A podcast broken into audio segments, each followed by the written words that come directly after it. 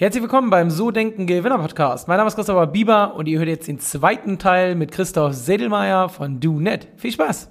Die Bieber Vermögensberatung präsentiert den So Denken Gewinner Podcast. Vermögensberatung für Unternehmen und Unternehmer in Hamburg. Bevor es losgeht, möchte ich euch heute den Sponsor der heutigen Folge vorstellen, immosmart24.com. Und du kennst das sicher, du willst dir vielleicht ähm, die Miete vom Hals halten und endlich Eigentum erwerben. Und gerade wenn du in der Stadt wohnst, ich kenne das auf jeden Fall aus Hamburg, ist es ja nicht gerade einfach, jetzt was Bezahlbares zu finden, ähm, vor allen Dingen nicht zur Miete. Und da ist doch auf jeden Fall mal eine gute Alternative, sich durchrechnen zu lassen, ob es nicht Sinn macht, sich eine eigene Wohnung oder ein eigenes Einfamilienhaus zu kaufen. Und ja, deswegen unser Sponsor immosmart24, immosmart24 24 ähm, vergleicht über 400 Banken und sucht für dich die passende Bau- und Immobilienfinanzierung. Das heißt, wenn du jetzt gerade sowieso in der Planung bist, vielleicht hast du auch schon ein Gespräch bei deiner Hausbank geholt, dann äh, gehabt, dann äh, hol dir doch gerne eine zweite Meinung rein. Geh auf die Seite www.immosmart24.com und äh, mach einfach mal eine kostenlose und unverbindliche Immobilienfinanzierungsberatung äh, für dich klar. Das Ganze geht telefonisch, persönlich oder über Videochat. Und jetzt wünsche ich dir viel Spaß beim Hören der neuen Folge mit Christoph Seddelmeier von DoNet. Okay. Und ähm, vielleicht magst du auch nochmal zu Du ein bisschen erzählen, inhaltlich. Also ja. man kann damit Events verwalten, man kann irgendwie ja. rausfinden, ob es gut war oder nicht gut war. Aber erzähl mal so ein bisschen, was man eigentlich, was eigentlich der Sinn und Zweck der ganzen Geschichte ist. Genau, also es ist sehr stark wie äh, quasi darauf eingesetzt. Ähm, A, wir automatisieren Eventprozesse. Was, was meinen wir damit? Ja, äh, das heißt, du veranstaltest ein Event, das heißt, äh, du brauchst irgendwie ein Teilnehmermanagement, ja, das oder ein Ticketing, je nachdem, wie du es äh, wie du es bedienst. Das heißt, Leute sollen sich irgendwie anmelden können, ja, sollen im Zweifelsfall bezahlen können, sollen ihre ihre Daten eingeben, wenn ich noch mal jemanden mitbringe, den, den zu hinterlegen. Lange Rede kurzer Sinn. Gleichzeitig haben wir über die Jahre noch weitere Module dran gebaut, ja, das heißt, wir haben ein, vollwertiges Kommunikationsmodul, sprich, es ist wie ein Newsletter-System, ähm, mhm. was für die Einladungen, die digitalen Einladungen, die funktioniert. Dann noch wie ein Webseitenbaukasten und alles, was wie vor Ort passiert, also Namensschilddrucker, äh, Badges und so weiter. Und gerade aber in Kombination spielen die jetzt sehr stark ihre Stärken aus. Ja, und da mein liebstes Kind ist eigentlich dann die Verzahnung von diesem Einladungs- und Registrierungstool, ähm, weil du kannst natürlich deine Einladung über dein Newsletter-System irgendwie rausjagen und über ein Mailchimp irgendwie 50.000 Leute einladen. Nur die Herausforderung ist, du kannst halt im Mailchimp dann sehen, okay, wer hat aufgemacht und wer hat wie geklickt und gleichzeitig siehst du eigentlich in deinem Registrierungssystem, wer sind jetzt wie dabei. Aber alles, was dir die äh, Customer Journey der Person wie verrät. Ja, um zu sagen, der Christopher äh, hat erst beim dritten Mal wie es aufgemacht, weil wie dann der Termin wohl geschafft, gepasst hat. Dann hat er wie die Registrierung den Preis gesehen für, keine Ahnung, OMR zum Beispiel. Ja, das bedienen nicht wir, aber könnte so ist ein gutes Beispiel, ja, um, um zu sagen, hey, er hat er wie 700 Euro gesehen, äh, ist abgesprungen, ist wohl eher ein preissensibler Typ. Ja? Oder andersrum, hatte wie die 700 Euro akzeptiert, hat hinten aber dann nicht mehr die Kreditkarte durchgezogen. Dementsprechend bis, müssen wir dich jetzt nicht mehr mit einem Rabattcode wie ködern, sondern äh, vielleicht haben wir dich inhaltlich noch nicht überzeugt, ja? zu sagen, hey, neuer Speaker ist dabei oder wie die, die, die neuen Masterclasses. Und das ist eigentlich der Mehrwert, den wir dir bieten können, ja, als Plattform, dass wir einfach automatisch Segmente für dich wie anreichern. Ja, das heißt, äh, wir machen, wir automatisieren alles, was wir können. Ja, die Einladungen gehen raus, die Registrierungen, die laufen durch, so dass du einfach Zeit hast, ja, für die relevanten Teile deines Events, ja, und einfach Gastgeber zu sein und nicht irgendwie Excel-Listen zu schubsen und äh, entsprechend wie Tools zu bedienen. Gleichzeitig gehört aber auch zu einem guten Gastgeber dazu, dass du deine Gäste kennst. Ja, und das helfen wir mhm. dir als, als Plattform, dass wir äh, alles, was wir irgendwo digital sehen können, dir als Veranstalter, sprich Gastgeber, mundgerecht darreichen. Ja, um sagen, ist preissensibel, ist inhaltlich interessiert, ist eher ein Networking-Typ, so dass du A, deine Bude voller machen kannst und B, idealerweise deine Veranstaltung noch mal ein bisschen besser zugeschnitten auf, auf die Zielgruppe. Okay, cool. Ich würde auch gerne später nochmal so ein bisschen auf das mhm. Thema Marketing eingehen, was ihr da so macht, Performance, Marketing, Mix und so. Aber bevor Bitte. wir da reingehen, würde ich gerne äh, nochmal ein bisschen über mhm. dich sprechen, äh, über dich ja. als, als Person sozusagen. Jetzt ähm, bist du sechs Jahre selbstständig, ähm, ihr habt fast zwei Millionen Teilnehmer, seid ja auch stark ja. gewachsen. Ähm, was, was ist so die Vision? Wo soll es hingehen mit dem Ganzen? Ähm, also erstmal, the sky is the limit. Ja, äh, natürlich äh, möchten wir, wenn wir in fünf Jahren irgendwie nochmal sprechen, äh, aktuell sind wir sehr, sehr stark fokussiert auf den deutschsprachigen Raum, äh, dass wie du auch eine weltweite äh, Lösung wie wird. Ja, dementsprechend haben wir jetzt eigentlich zwei große Ziele für uns, ja, über die nächsten fünf bis zehn Jahre. Eins ist, dass wir innerhalb der, der Branchen, in denen wir in Deutschland vertreten sind, also wir sind ja sehr stark wie Branchen äh, fokussiert, dass wir dort, jetzt sind wir in den ersten äh, Branchen wie, glaube ich, äh, Marktführer, äh, das auch ausweiten können auf, auf weitere äh, Branchen und da wirklich signifikante Branchenlösungen wie anbieten. Ja, wenn wir das in fünf Jahren wie geschafft haben, haben wir einen guten Job gemacht. Und dann geht's eigentlich dann die Thematik ja über den deutschsprachigen Raum hinaus, ja, entweder europaweit oder wie weltweit uns, uns irgendwie aufzustellen. Also äh, wenn wir das annähernd wie schaffen, was wir uns irgendwie vorgenommen haben, dann äh, wird es noch eine tolle Reise. Ähm, das ist ja jetzt quasi das Ziel von du. Was, was ist dein persönliches? Also wo, wo willst du hin? Ja, also äh, ja, äh, es ist ehrlicherweise relativ stark damit verbunden. Ja, als Gründer bist du natürlich auch ein bisschen davon getrieben. Hey, willst du irgendwann wieder den Exit machen und wie wie? Ja, das ist definitiv mhm, auch eine, ein, genau. eine der Themen dort. Und da kann ich für mich wie persönlich sagen, so so geil der Ritt bisher wie war. Ja, gleichzeitig ist schon auch so, äh, dass ich höchstwahrscheinlich in meinem Leben jetzt kein zweites Startup glaube ich, mehr mache. Ja, dafür fand ich äh, zu viele Sachen dann persönlich wie zu anstrengend. Ja, und äh, gar nicht so sehr Unternehmer, also auf der Business-Seite, sondern viel mehr ähm, quasi das Thema Verantwortung, was sich dann nachts mal nicht schlafen lässt. Und ich glaube, jeder kann es wie erzählen. Gerade in den ersten Jahren äh, Kohle ist wie manchmal knapp. Ja, du hast den 20. des Monats, du weißt, am 26. sind Gehälter fällig. Und wenn du mal reinguckst, hey shit, äh, das ist nicht mehr auf dem Konto da und Anschlussfinanzierung ist noch alles andere wie als sicher. Äh, das sind halt die Geschichten äh, die mir die grauen Haare haben wachsen lassen. Ja, und äh, da irgendwie an der Front zu sein, Unternehmen irgendwie zu bauen und wie aufzubauen, äh, das finde ich wie super spannend und das glaube ich könnte ich mein ganzes Leben lang irgendwie machen. Aber gleichzeitig die, die schlaflosen Nächte, um zu sagen, hey, wie kriege ich die nächste äh, Finanzierungsrunde zusammengekratzt, das fand ich persönlich eigentlich mit das an, anstrengendste jetzt irgendwie das Startup Daseins. Da bin ich sehr froh, dass wir eigentlich die, die, die Phase wie verlassen haben, da wir ein tolles äh, Board äh, an, äh, dabei haben, aber gleichzeitig uns darum jetzt keine Gedanken mehr machen zu müssen. Also das ist das, wo ich persönlich stark sage. Deswegen ist du auch die, die Seite, die ich die nächsten Jahre mit weiter treiben will, weil ich mich jetzt auf das fokussieren kann, was mir am meisten wie Spaß macht ja, äh, und irgendwie Freude, äh, Freude bereitet. Mhm. Ähm, gleichzeitig ist natürlich auch so, dass das Unternehmen jetzt schon an äh, anderen Schwelle äh, ist, ja, und ich glaube, das, wo wir auch gesehen haben, was für uns wie der größte Move war, ja, war in dieser Sprung wie von 25 wie auf 50 äh, Mitarbeiter, zwischenzeitlich jetzt wie knapp an die 60, dass wir gesehen haben, dieser typische Startup-Spirit, den du am Anfang hast, ja, alles wie hemdsärmlich und wir zimmern das jetzt wie schnell zusammen und wir alles irgendwie auf Zuruf, dass das dann irgendwann irgendwie nicht mehr funktioniert hat, ja, äh, und das war eigentlich auch so für uns so diese schwierigere Phase, weil du hast, du holst verschiedenste Charaktere mit ins Unternehmen und hast auf einmal auch so eine Bandbreite, weißt du, du hast so eine ein Band, die sehr stark nach wie ich brauche wie Strukturen und wie feste Prozesse und so weiter, wie schreien und andere, die so seit Tag eins mit dir wie die Reise gehen, sagen, nee, ich will wie unbedingt wie meine Flexibilität wie frei äh, behalten und ich will das so machen, wie ich wie denke, dass das eigentlich viel mhm. Spannung reingebracht hat, wo wir, glaube ich, viel Energie auch drauf verwenden mussten, da am Ende eine gute Symbiose und einen guten Kompromiss zu finden. Und das war für mich persönlich, glaube ich, mit der spannendste äh, wie Teil, das auch wie so zu erleben, aber es war auch eine, dann eine wirklich anstrengende, äh, anstrengende Zeit. Und ähm, ist denn, also es gibt ja so, ich frage deswegen, es gibt mhm. ja so diese Vision Unicorn, zum Beispiel ja. Tarek Müller, About You und oder N26, ja. es gibt ja schon so ein paar Deutsche, die das auch geschafft haben.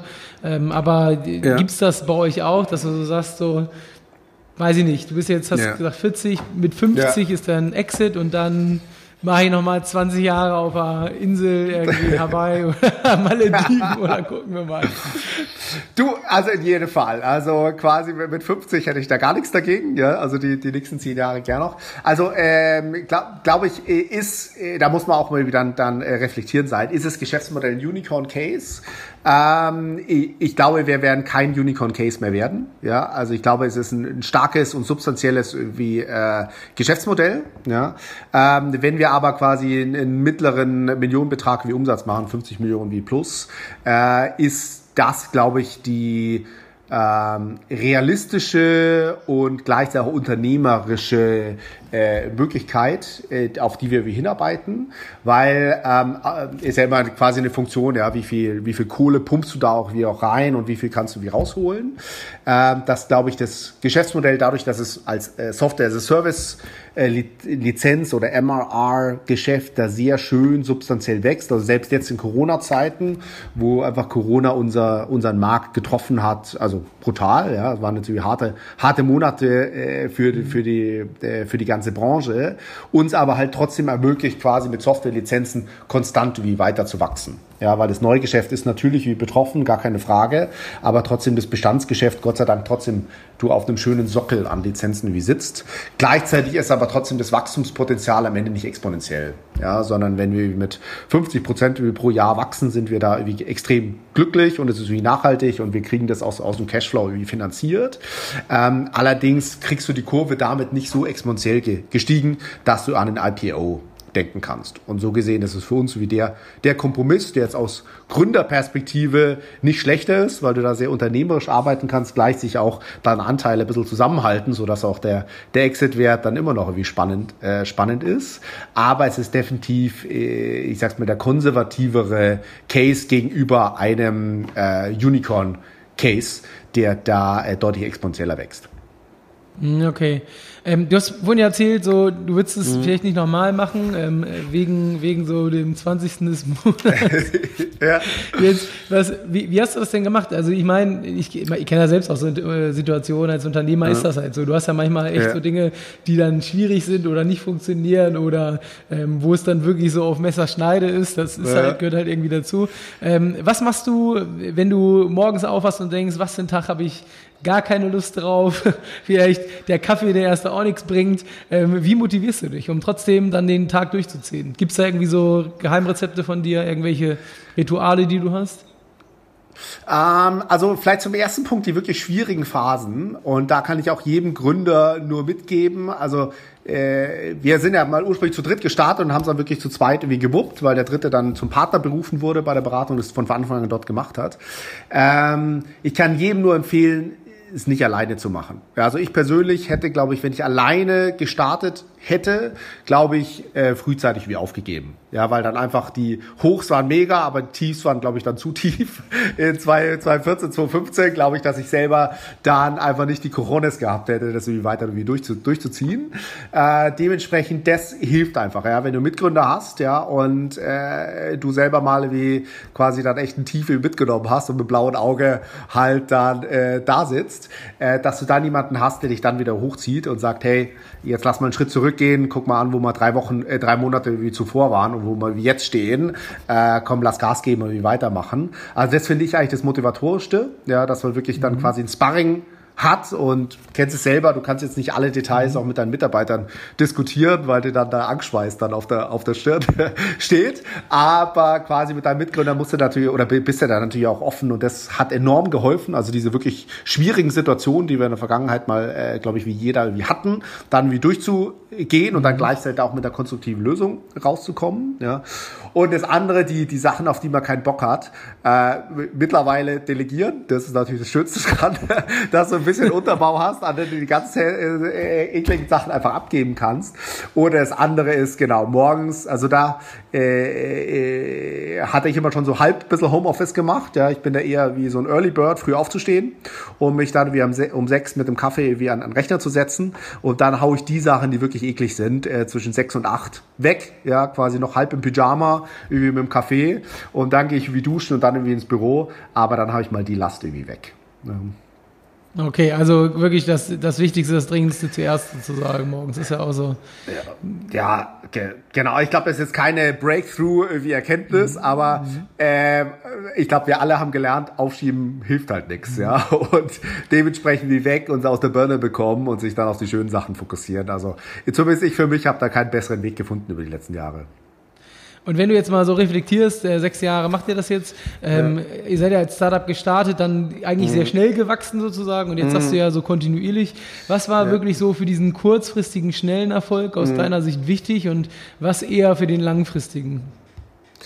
Also für einen kurzfristigen Erfolg äh, ganz klar Kohle. Ja, also die Sache äh, Investoren ist halt ein Turbo auf jedem Geschäftsmodell und was was Tolles und A finde ich toll, dass einfach diese, diese Angel-Szene sich in Deutschland noch immer mehr irgendwie etabliert und jetzt gibt es ja viel, sag mal, auch äh, mal kritische Stimmen, die sagen, es ist immer, immer noch irgendwie viel zu wenig Geld, also im Vergleich wie zu USA etc. Aber gleichzeitig, zumindest aus unserer persönlichen Perspektive, kann ich unterschreiben, wenn du dann vernünftiges, nachhaltiges Modell wie pitcht, kriegst du die Kohle, die du wie brauchst, ja, für dein Modell und dich wie zu unterstützen und da würde ich sagen, das hat ganz klar geholfen, am Anfang einfach den Turbo da drauf zu draufzusetzen, weil du hast dann schneller Technologie, du kannst schneller damit wie Kunden begeistern und gleichzeitig auch, auch Leute natürlich wie einstellen, die das Zeug wie vertitschen und äh, verkaufen und beim Kunden implementieren. Gleichzeitig ähm, auf eher auf den Marketing-Schwenk, also was uns enorm geholfen hat, ist dann ähm, auf den Branchenveranstaltungen präsent zu sein. Ja, also bei uns war es intern immer die Diskussion im Marketing quasi breit versus wie spitz. Ja, also gehst du eher drauf, quasi eine gute SEO-Präsenz, SEM-Präsenz zu haben, ja, wie AdWords rauszuhauen und einfach auf diejenigen äh, zu gehen, die aktiv wie danach suchen. Ja, oder steigst du eigentlich früher ein und äh, schaust da präsent zu sein, wo deine Zielgruppe da ist.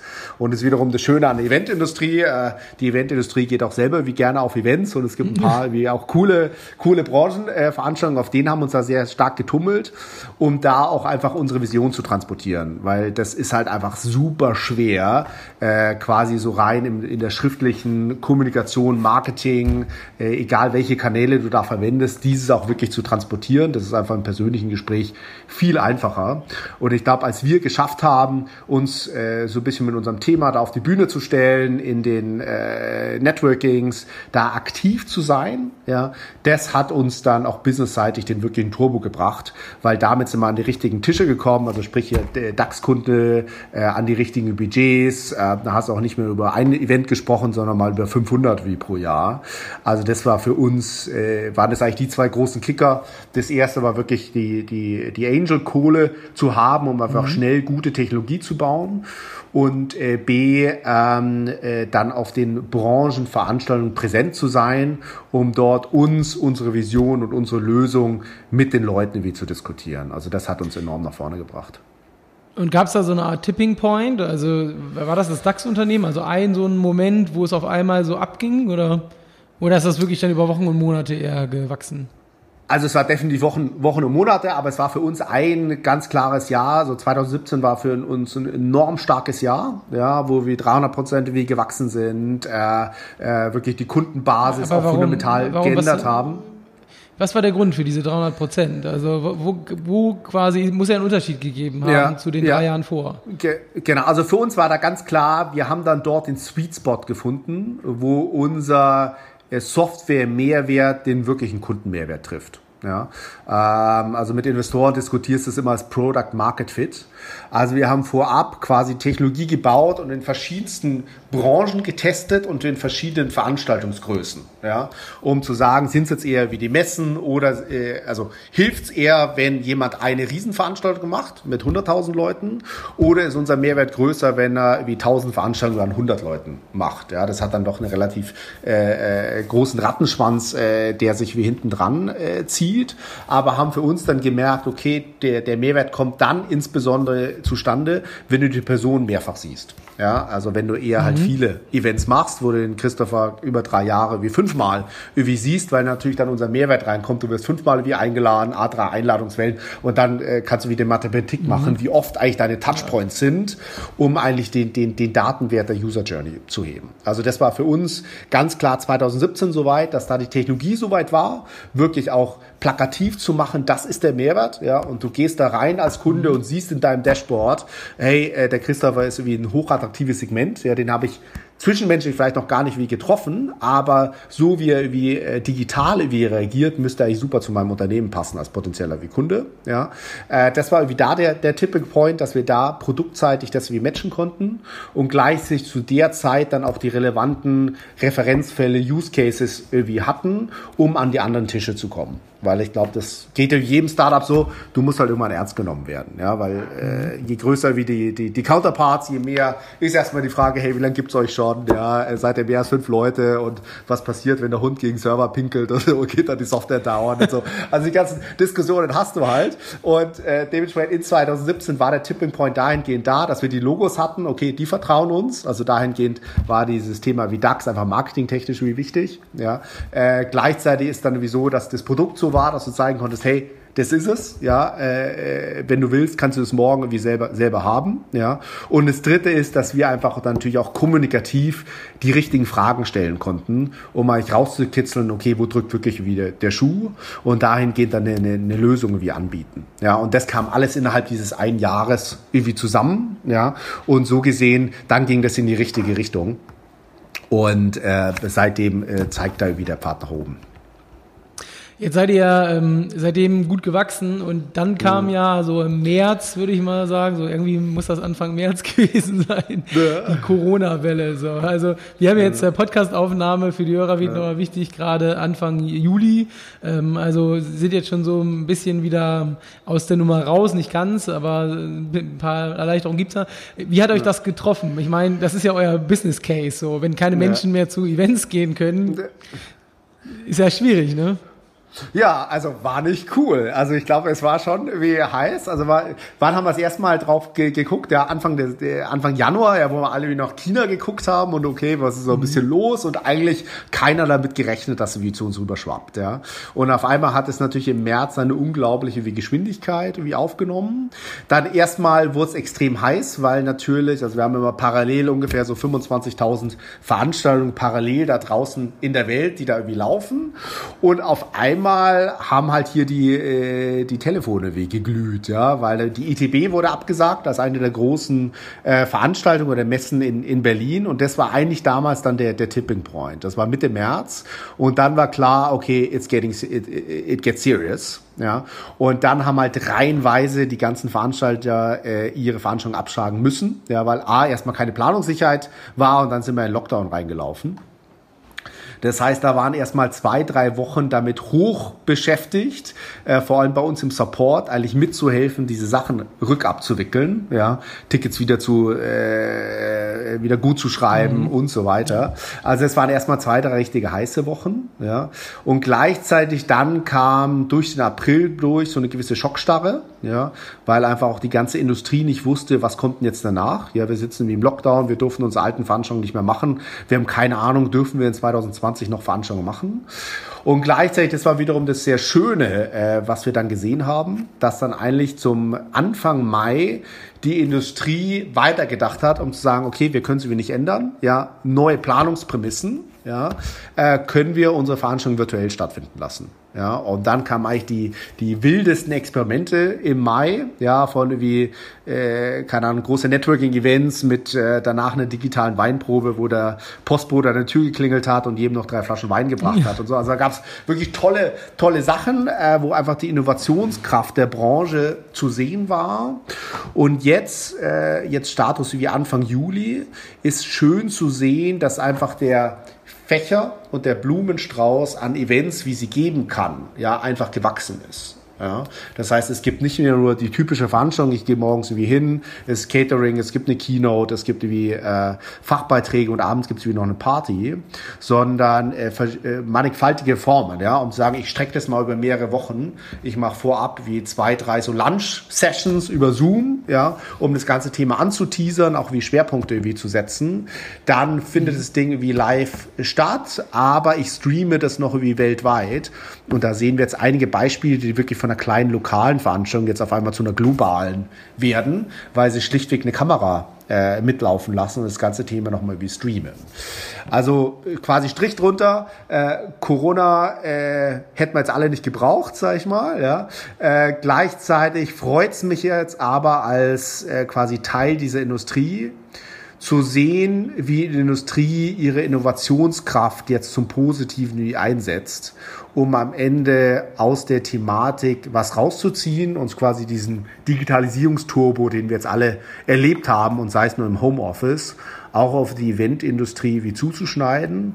Und ich hoffe, dass alles das, was wir jetzt gesehen haben, am Ende nicht mehr notwendig ist in 2021, sondern dass wir das so machen können oder uns sehen können und die Macht der Begegnung leben, ja, die einfach die Events wie in sich tragen, äh, wie gewohnt, aber gleichzeitig mit der Bereicherung, dass wir die Möglichkeit haben, diese wie aufzuzeichnen, weltweit wie zu streamen. Also all das, was wir jetzt gesehen haben als Alternative, dann als Bereicherung einbauen, um einfach die Formate größer, äh, längerfristig nutzbar zu machen oder auch noch besser zugeschnitten. Okay, also so nachhaltig gesehen, meinst du, wird euch das ähm, vielleicht sogar helfen oder, oder eher kann man das ja abschreiben? Also, was, was also genau, wird es nachhaltig helfen? Äh, it's too early to tell, würde ich sagen. Ähm, gleichzeitig ist es aber so, dass wir als Technologieanbieter im Markt sind und ja nicht selber Veranstaltungen durchführen, sondern quasi Technologie bieten für mhm. Veranstaltungen. Ich glaube, dahingehend dieser Digitalisierungsturbo hilft uns, ja, um zu sagen, ich muss auf moderne Plattformen gehen, ich muss auf Plattformen gehen, die mir auch innerhalb von zwei Wochen in Corona dann die Möglichkeit geben, äh, das irgendwie virtuell darzustellen, weil wir das einfach dann mit einbauen, ja, relativ mhm. zeitnah und du nicht selber das programmieren musst oder dir 50 Tools anschauen. Dementsprechend, ich glaube, nachhaltig wird es uns helfen, ja, weil einfach schlichtweg, glaube ich, Technologie jetzt eine noch größere Akzeptanz hat.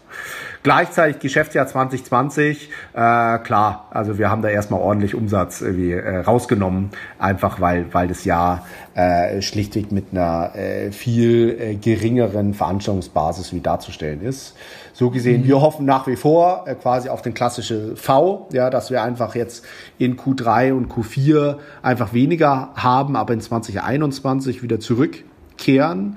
Ähm, aber das ist jetzt mehr quasi, glaube ich, eine äh, äh, Bruttoinlandsprodukt. Äh, Diskussion, ja, äh, werden wir am Ende eigentlich in so ein L-shaped äh, äh, Rezession laufen oder ist es V-shaped?